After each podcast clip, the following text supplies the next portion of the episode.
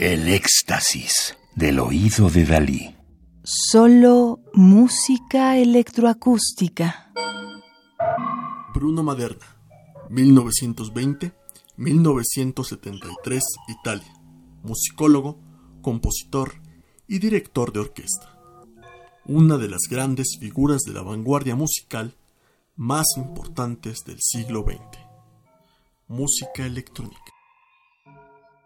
Sobre sintaxis de 11 minutos de duración compuesta en 1957, Maderna escribió.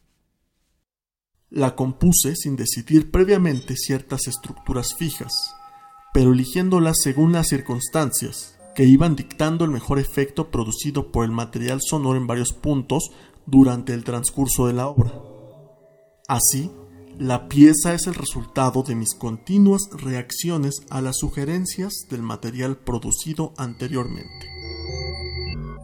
Aquí Maderna utiliza sonidos sinusoidales y ruido blanco, sometidos a los procesos habituales de frecuencia y filtrado de amplitud, así como edición, cambio de la velocidad de la grabación y varias superposiciones.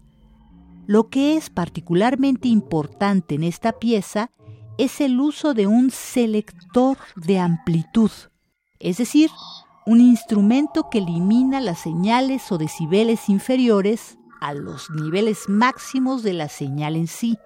De esta manera, los materiales que originalmente son bastante densos y complejos se articulan casi rítmicamente.